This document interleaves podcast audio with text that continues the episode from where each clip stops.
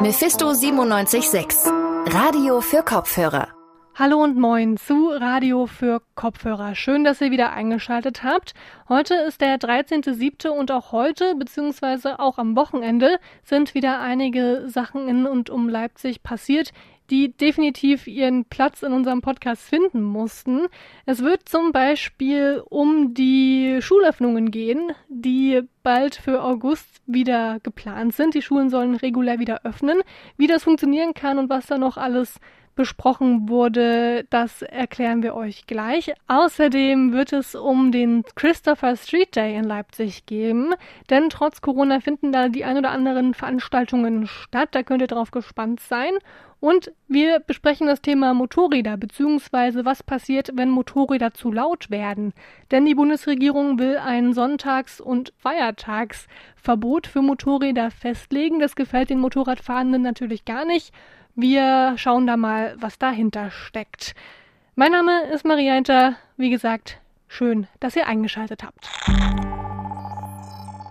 Heute hat Sachsens Kultusminister Christian Piwatz in Dresden die Pläne für die Schulen in Sachsen nach den Sommerferien vorgestellt. Und da sieht's eigentlich ziemlich gut aus für die Schülerinnen und Schüler, die die Schule in den letzten Monaten vermisst haben, oder Gloria? Ja, das kann man schon so sagen. Also nach den Sommerferien, da soll es sogar eigentlich normal weitergehen. Also es soll wieder fünf Tage die Woche Unterricht geben und auch einen regulären Lehrplan. Ja, das heißt für alle SchülerInnen eine uneingeschränkte Schulbesuchspflicht, dann eben schon ab Ende August. Also, wie sich das anhört, wie du es mir gerade erzählst, geht's ja eigentlich wieder ganz normal weiter. Ja, also geregelt auf jeden Fall. Es gibt aber trotzdem besondere Vorkehrungen. Also zum Beispiel gilt immer noch ein Mund- und Nasenschutz, wenn nötig. Und außerdem soll auch dokumentiert werden, wer wann in den Schulen ist. Ja, und die digitale Lehre, die ja jetzt in den letzten Monaten so ein bisschen versucht wurde voranzubringen, die soll jetzt auch noch weiterhin ausgebaut werden. Also eigentlich soll natürlich ähm, wieder Präsenzlehre angeboten werden, aber nach dem Kultusministerium sollen eben auch die Schulen quasi die Chance nutzen, um die digitale Lehre ja für den Ernstfall weiter auszubauen. Was übrigens komplett wegfällt, das ist der Mindestabstand von eineinhalb Metern. Der soll dann ab dem Schulstart nicht mehr gelten.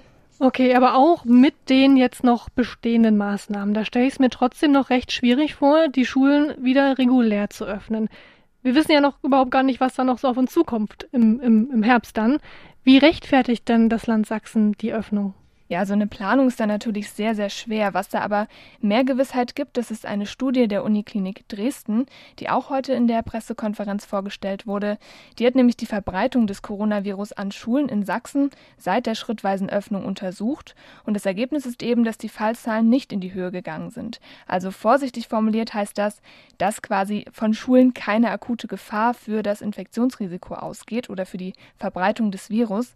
Das hat übrigens auch Reinhard Berner vom Uniklinikum Dresden in der Pressekonferenz bestätigt. Die eine Implikation, glaube ich, die sich ganz klar daraus ergibt, ist, dass wir mit einer Immunitätslage in die Sommerferien hinein und aus den Sommerferien möglicherweise oder wahrscheinlich hinausgehen, die im Grunde nicht anders ist als im März 2020, als die Epidemie begonnen hat. Das heißt, es hat wenig Infektionen gegeben. Ja, und dementsprechend fällt dann eben auch die Reaktion des Freistaates aus. Alles klar, also jeder, der jetzt die Schule vermisst hat in den letzten Monaten, der darf sich wieder freuen. Ab August soll es wieder mit der normalen, ja, mit der regulären Öffnung der Schulen losgehen. Ab dem 31. August, richtig? Ganz genau. Danke für die Infos, Gloria. Gestern, da haben in Leipzig fast 17.000 Motorradfahrerinnen und Motorradfahrer demonstriert. Grund der Demo ist ein Beschluss des Bundesrats. Dieser Beschluss, der sieht vor, dass Motorradfahren in Deutschland zumindest an Sonn- und Feiertagen verboten sein soll. Außerdem soll der durch die Motorräder verursachte Lärm beschränkt werden. Mein Kollege Anton Kessner, der hat sich mit dem Thema auseinandergesetzt und ist jetzt bei mir am Telefon. Hallo Anton. Hallo Marie knapp 17.000 MotorradfahrerInnen. Das war ja wahrscheinlich erstmal so ein bisschen laut gestern und vor allem war die Stadt wahrscheinlich erstmal ein bisschen ja, lahmgelegt, könnte man sagen, oder? Ja, das kann man sagen. Also es hat sich halt alles gestaut und dadurch kam es auch zu extremen Verspätungen von der Straßenbahn zum Beispiel. Ähm, es waren halt 600 BikerInnen eigentlich angemeldet gewesen und dass dann 17.000 gekommen sind, damit hatte niemand so richtig gerechnet. Die hatten sich im, am Paunsdorf Center am Parkplatz getroffen und sind dann eben bis in die Innenstadt gefahren wo es dann eine große Kundgebung am Augustusplatz gab. Die Teilnehmenden, die haben also gegen diesen Bundesratsbeschluss demonstriert, den ich schon erwähnt hatte. Wie kam es denn überhaupt zu diesem Beschluss? Ja, der Bundesrat hatte im Mai die Bundesregierung aufgefordert, den Lärmpegel von Motorrädern eben zu senken per Gesetz. Darüber muss jetzt die Bundesregierung entscheiden.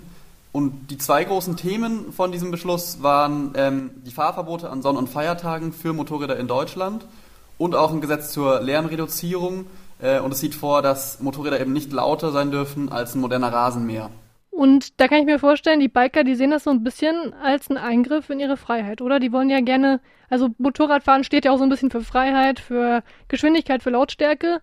Die Freiheit ist also ein bisschen eingeschränkt. Auf jeden Fall. Und die haben halt außerdem das Gefühl, auch pauschal verurteilt zu werden und über einen Kamm geschert. Äh, und dazu hat mir auch einer der Verantwortlichen für die Demo, Sven Leune, ein Statement abgegeben. Ja, dann muss man sich wirklich was anderes einfallen lassen, aber so einfach über alle herziehen und sagen, wir dürfen das nicht mehr oder wir, es gibt Sonntagsfahrverbote, das glaube ich, kommt nicht allen gut entgegen. Prinzipiell sind halt auch in der Großstadt eher einzelne aufgetönte Motorräder oder auch aufgetönte Autos ein Problem. Was gibt's denn für Alternativen, um den Lärm runterzuschrauben oder die Lärmbelastung allgemein zu reduzieren? Also da schlägt Sven Leune zum Beispiel Geschwindigkeitsbegrenzungen vor. Vielleicht an manchen Strecken, wo es wirklich extrem ist, äh, sage ich jetzt einfach mal, Reduzierung der Geschwindigkeit durch Kontrollen oder sonstiges. Ja, dabei ist halt auch besonders der Unterschied zwischen Natur und Großstadt wichtig, wie mir auch Tino Supplis von den Leipziger Ökolöwen erklärt hat. Sperrungen äh, oder Sonntagsfahrverbote, die ja jetzt geprüft werden sollen auf Bundesratsebene, sind jetzt für Großstädte weniger relevant. Da geht es wirklich um die Ausflugsgebiete, also in den Mittelgebirgen, dort wo die besonderen Motorradstrecken sind. Also eine Regelung, die jetzt alle Motorradfahrer beeinträchtigen würde, wäre ungerecht aus unserer Sicht. Es geht ja wirklich um die einzelnen schwarzen Schafe. Also diese Fahrverbote sind wahrscheinlich eher an Orten außerhalb von Leipzig sinnvoll, weil dort halt der Motorradlärm auch einfach entscheidend die Lebensqualität beeinträchtigen kann. Es ist ja eigentlich aber nie schön, wenn es laut ist. Warum stört es denn gerade dort so sehr? Ähm, naja, man hatte eben nicht diesen konstanten Lärmpegel durch den Verkehr, wie in der Großstadt äh, zum Beispiel, wie zum Beispiel. Naja, man hat ja nicht diesen konstanten Lärmpegel durch den Verkehr, wie zum Beispiel in Leipzig. Und auch dieser konstante Lärmpegel ist allerdings schädlich, weil man kann sich so vorstellen, also auch beim Schlafen werden ja Geräusche wahrgenommen. Die Ohren kann man nicht so verschließen, wie man die Augen beim Schlafen verschließt. Und dazu kommt auch, sagt Tino Supplis, dass das Gehirn eben Motorenlärm als Gefahr einstuft. Und deswegen entsteht äh, Stress. Das kann dazu führen, dass halt Schlafrhythmen unterbrochen werden. Und wenn man das regelmäßig erleidet, wenn halt jeden Abend oder jeden zweiten Abend ähm, auch laute Motorräder oder auch laute Autos durch die Straße brausen, dann gibt es dauerhaft äh, das Problem, dass man an Herz-Kreislauf-Erkrankungen ja, erkrankt, ähm, dass die Stresshormone quasi verstärkt ausgeschüttet werden und solcher Dauerverkehrslärm, der macht krank. Also das Lärmproblem beschränkt sich eben nicht nur auf die Motorräder. Aber da kann man ja sagen, dass sich eigentlich Umweltschützerinnen und MotorradfahrerInnen einig sind in dem Punkt zumindest. Ja, also zumindest sind eben beide der Meinung, dass MotorradfahrerInnen jetzt nicht allein entscheidend für die Lärmbelästigung verantwortlich sind. Es sind genauso Autos, öffentliche Verkehrsmittel, Baustellen, da kommt ja in der Großstadt eben einiges zusammen. Und ähm, es ist allerdings einfach wichtig, diese Gefahr vom konstanten Lärm präsent zu haben und halt nicht zu denken, nur weil man sich an bestimmten Lärm schon gewohnt hat, ähm, muss, ihn das Gehirn, muss ihn das Gehirn nicht noch verarbeiten. Es lohnt sich also so oder so bei diesem schönen Wetter einfach mal so ein bisschen ja, Zeit für sich und Zeit für die Natur zu nehmen, also ganz weit weg von Straßen oder Städtelärm. Über die Fahrverbote für Motorräder an Sonn- und Feiertagen muss die Bundesregierung jetzt noch abstimmen. Danke dir, Anton, für die Zusammenfassung. Seit fast 30 Jahren findet jährlich der Christopher Street Day in Leipzig statt, um für die Rechte von Menschen, die Teil der LGBTQ-Plus-Community sind, zu kämpfen und auch um auf gesellschaftliche Missstände aufmerksam zu machen. Im Mittelpunkt vom CSD, da stand in den letzten Jahren auch immer so ein großer bunter Demozug durch die Stadt, aber das ist wegen Corona in diesem Jahr natürlich nicht möglich. Die Veranstalterinnen, die haben trotzdem ein vielfältiges Programm auf die Beine gestellt und darüber spreche ich jetzt mit Sandra Kamphake. Sie ist die Pressesprecherin vom CSD Leipzig. Am Freitag, da hat die Leipziger CSD-Woche ja schon begonnen mit der Flaggenhissung. Wie haben Sie denn die ersten paar Tage seitdem erlebt? Der Freitag, der war eine sehr, sehr schöne Sache. Es waren doch unerwartet viele Menschen da. Man hat es ja immer nicht so im Blick, wie viele könnten kommen. Und jetzt in dieser Corona-Situation und Abstand denkt man sich, okay, vielleicht bleiben die zu Hause. Aber es war ein recht gefüllter Vorplatz vom, ähm, vom neuen Rathaus. Es war sehr, sehr schön einfach eine schöne Situation. Und so die ersten Veranstaltungen, was ich mitbekommen habe, sind ganz gut gelaufen. Wir müssen jetzt einfach mal noch gucken. Die Woche ist ja im Grunde noch im Starten und wir werden dann einfach schauen. Heute hat man noch eine schöne Geschichte. Da haben wir eine Plakataktion vorgestellt, die nennt sich ähm, Du bist nicht allein und soll auch so ein bisschen auf die Menschen zielen, die vielleicht im Leipziger Umland wohnen oder generell im Umland und nicht so die Möglichkeit haben, zu irgendwelchen CSDs zu gehen, dass die dann einfach sich Hilfe, Unterstützung holen können, wenn die sich einfach unwohl fühlen oder vielleicht unterdrückt etc. pp. sowas. Also wir sind ganz äh, optimistisch, dass wir in eine gute Woche trotz allem starten werden. Sie sagen selbst, es ist trotz Corona möglich, den CSD durchzuführen, weil Corona hat uns ja alle so ein bisschen aus der Bahn geworfen. Ähm, und viele Veranstaltungen sind ja eigentlich abgesagt und bis Ende September dürfen auch Großveranstaltungen eigentlich nicht stattfinden, aber die CSD-Woche, die findet trotzdem statt. Warum ist es denn wichtig, dass die Woche noch stattfinden kann? Müssen weiterhin sichtbar sein für die Leute, die sich bei uns Unterstützung, Hoffnung, auch ein gewisses Maß an Sicherheit holen, vielleicht für das ganze Jahr, für das ganze restliche Jahr, wo kein CSD stattfindet. Und äh, das können wir uns praktisch und wollen wir uns auch gar nicht leisten, dass wir den Menschen die Unterstützung, Leichtigkeit, Spaß, ähm, soweit es eben möglich ist, halt nicht geben können.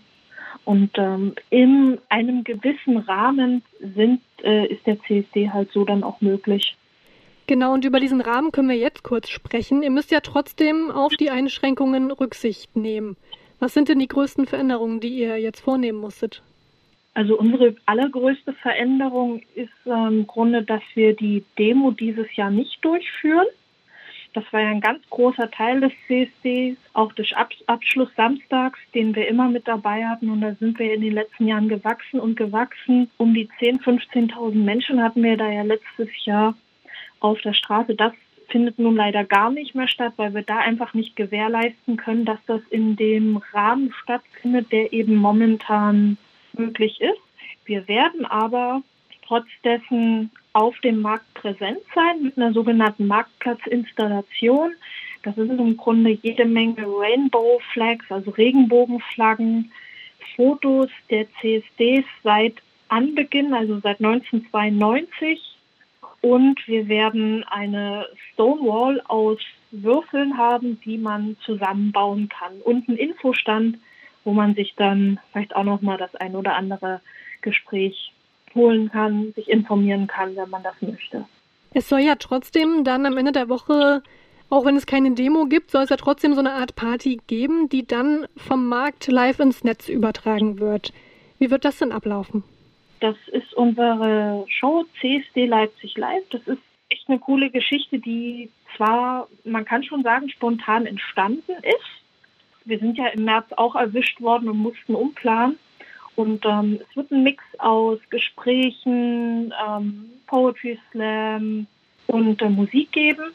Und am Ende wird es noch so ein DJ-Set geben, wo dann praktisch auch jemand so ein bisschen auflegt, dass das halt zumindest so ein bisschen das Gefühl von, ich bin hier ähm, in der Abschlussparty, ich kann mich nochmal geben, wie ich bin. Dann, dann tanzt man zwar nicht mit tausenden anderen zusammen auf dem Pride Ball, aber man kann ja vielleicht auch ganz schön in seinem Schlafzimmer oder in seinem Wohnzimmer vor dem Sofa tanzen. Also der Gedanke ist, dass man sich trotz allem verbunden fühlt und eben ja Teil der Gemeinschaft. Kann ich das so zusammenfassen? Genau, so kann man das zusammenfassen. Wir sind alle eins, diesmal etwas anders. Wir sind Teil einer Gemeinschaft und diesmal finden wir uns einfach eben über diesen Livestream zusammen und sind einfach im Geiste, im Herzen verbunden, so kann man das sagen. Es gibt also diese Endveranstaltung und du hast auch schon erwähnt, ähm, diese Plakataktion, aber es gibt laut eurem Programm noch ganz viele andere Veranstaltungspunkte. Es sind, glaube ich, insgesamt 30 Veranstaltungen geplant, unter anderem Vorträge, Live-Talks, Filmvorführungen, ja, rund um Themen, die Menschen, die Teil der LGBTQ-Community sind, interessieren. Ähm, was sind denn noch Highlights, auf die man sich freuen kann? Ähm, das ist tatsächlich relativ schwierig zu sagen, was so Highlights sind, weil man dann wieder sagen würde, das eine ist vielleicht besser oder toller als das andere.